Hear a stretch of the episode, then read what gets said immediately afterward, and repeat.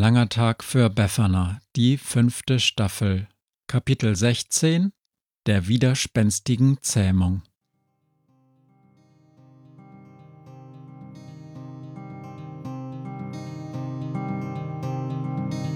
Wenn der Wind einsam durch die Straßen fegt, wenn die kalte Nacht sich auf die Häuser legt, wenn in Fenstern Weihnachtsschmuck ins Dunkel scheint, dann sind Befana und ihre Maus nicht weit.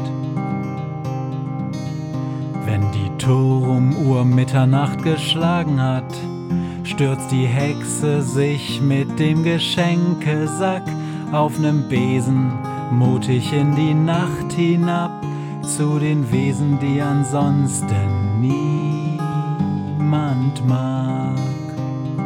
Weihnachtshexe Befana ist für alle Monster da. Alle Ratten, Kakerlaken, Geister, Spinnen, Feuerdrachen, alle unsichtbaren Ungeheuer, Zauberzeitmaschinenbauer freuen sich schon das ganze Jahr auf den Winterwind, denn der bringt eine Weihnachtshexe namens Befana.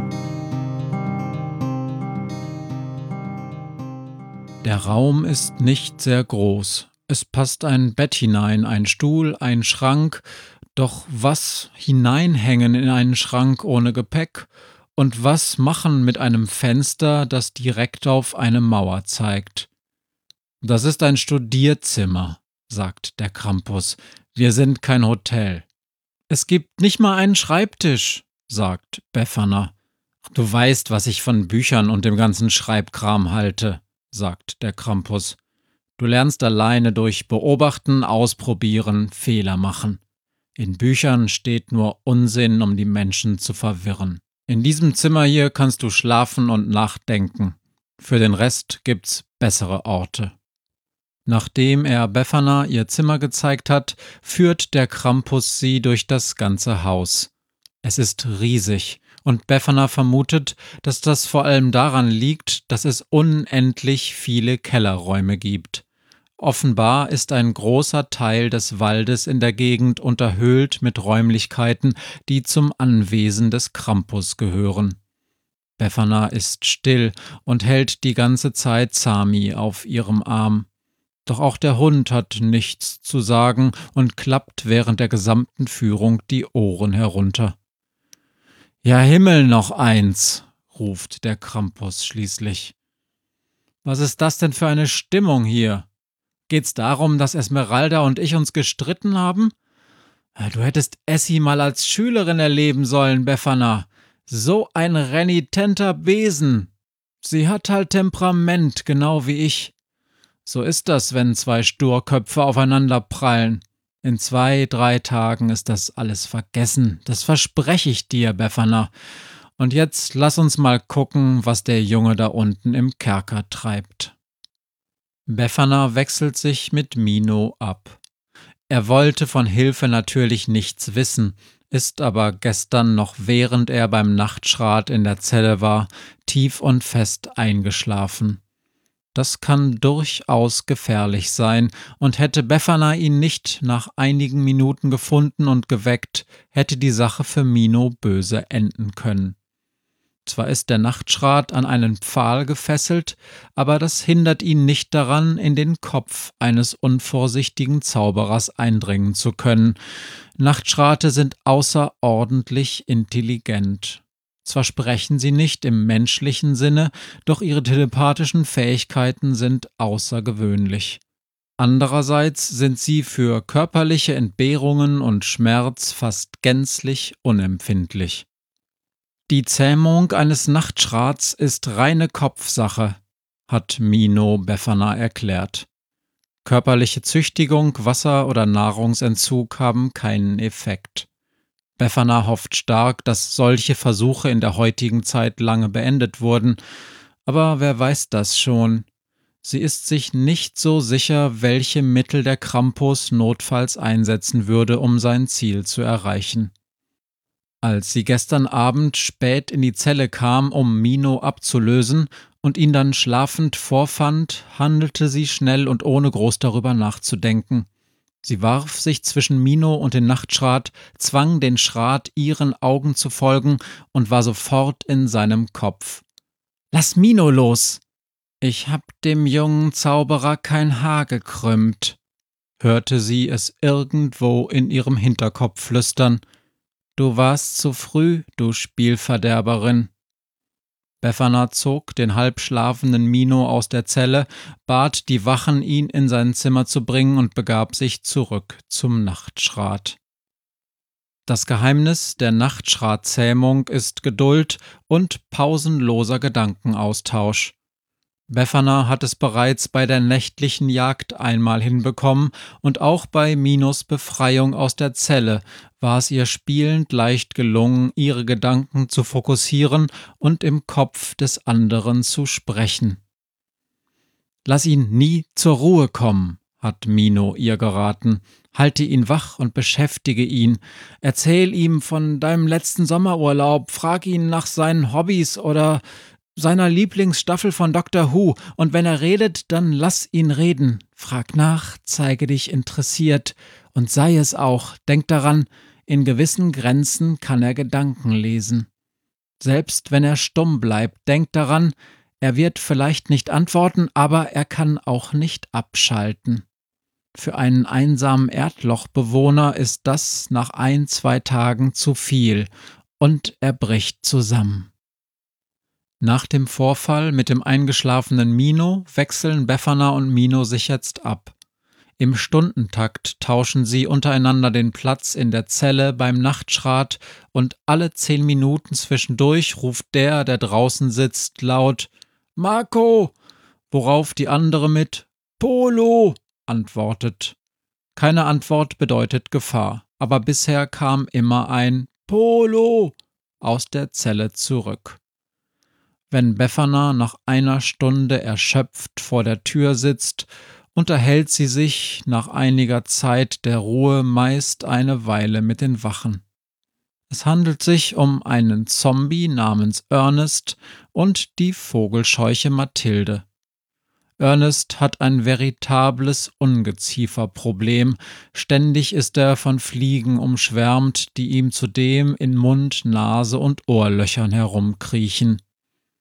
Das sieht nicht besonders appetitlich aus und riecht auch dementsprechend. Aber Mathilde klärt die junge Hexe auf. Die Fliegen halten ihn am Leben, sagt sie. Sie ernähren sich von kleinen Parasiten in seinem Körper und reparieren als Entschädigung das eine oder andere Organ. Ernest bleibt dagegen stumm. Als Befana nach einer weniger anstrengenden Stunde aus der Zelle kommt, sie hat fast ausschließlich über ihre Mathevertretungslehrerin gelästert, beschließt sie zu versuchen, mit Ernest telepathisch zu kommunizieren. Das Schwierigste ist immer der Anfang, sich auf einen Punkt zu fokussieren, der sie in den Geist des Gegenüber führt. Also folgt sie mit den Augen auf gut Glück einer der Fliegen, die in einem großen Bogen um Ernests Kopf herumfliegt, schließlich auf seinem rechten Auge landet und sich dann zwischen Augapfel und Augenhöhle ins Innere von Ernests Kopf hereinquetscht. Hallo, Befana, dröhnt es träge in ihren Gedanken. Schön, dass ich mal Besuch kriege und dann auch noch von einer so jungen und vollständigen Hexe. Wie läuft der Unterricht? Ich glaube ganz gut, antwortet Befana leicht verwirrt. Kennen wir uns? Wir haben uns im Studierzimmer getroffen, aber wahrscheinlich erinnerst du dich nicht. Nein. Warte doch, ruft Befana. Hast du zufällig einen Finger verloren? Der liegt noch irgendwo bei mir im Zimmer herum.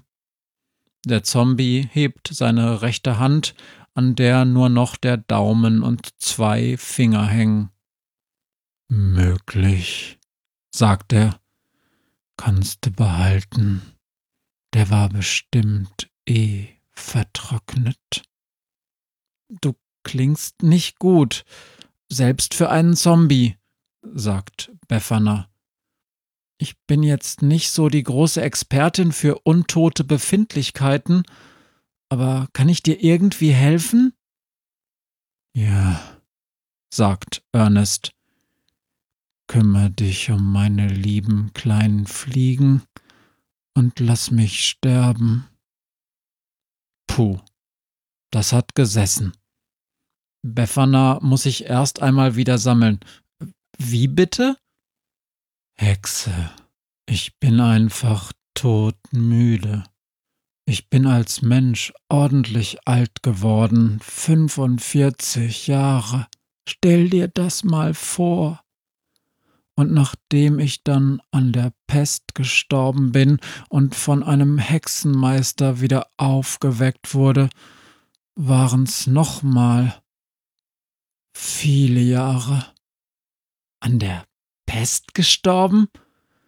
Ja, kam häufig vor in der römischen Legion.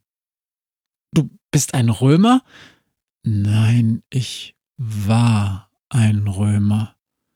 Die Römer hatten keine Zombie-Armeen.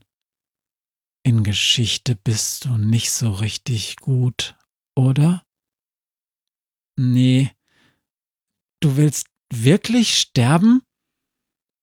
Ja, flüstert Ernest in ihrem Kopf. Aber dieses Mal bitte richtig. Hm, und warum? Also, Tust du es nicht einfach? Der Zombie lacht in ihrem Kopf. Weil der Hexenmeister es nicht erlaubt. Und weil ich ihm gehöre, kann er ganz allein entscheiden, ob und wann ich sterben darf. Ich rede mal mit Mino, wenn du willst, sagt Befana, doch der Zombie lacht verächtlich. Mino, was glaubst du, wird er sagen? Der junge Herr ist doch nichts besser als der Krampus. Die halten sich doch einen ganzen Zoo von uns Freaks hier im Haus und finden das ungemein praktisch. Aber aber Mino wird doch auch merken, dass es dir nicht gut geht. Ha! Der Zombie in ihrem Kopf schnaubt laut auf. Sagt die Hexe, die zusammen mit dem jungen Meister einen wehrlosen Nachtschrat foltert. Wir zähmen ihn, ruft Befana. Ich geb dir zwei weitere Finger wenn du mir den Unterschied erklären kannst. Folter ist, wenn man jemandem sehr weh tut, weil man etwas von ihm will. Und Zähmen ist, wenn man einem Tier beibringt, wie es freiwillig das tut, was man will. Aha, sagt Ernest. Du hast recht, sagt Befana. Womit hat er recht? Hinter Befana ist Mino aufgetaucht. Er klopft Mathilde auf die Schulter, macht allerdings einen großen Bogen um den stark zerfledderten Ernest. Wir müssen dich mal wieder ordentlich flicken, Ernest, ruft er. Sollst dir noch ein paar hundert Jahre durchhalten, alter Ganove, was? Mino, was machst du hier? fragt Befana. Wir müssen uns doch abwechseln. Keine Sorge, sagt Mino.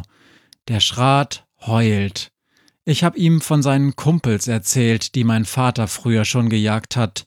Aber du hast recht, geh mal besser rein, damit er uns nicht noch einschläft. Oder Ernest? Das wollen wir doch nicht. Ernest schüttelt den Kopf. Eine Schicht noch, Befana, und dann sehe ich zu, dass jemand anderes dich ablöst und wir, wir gehen mal was ordentliches essen. Gute Idee, oder? Ja, sagt Befana. Potzblitz.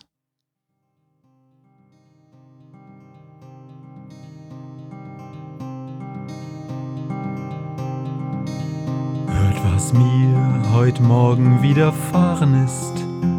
Eine Krähe sitzt auf meinem Fenstersims und sie krächzt von Weihnachtshexe Befana, die sie hoch am Himmel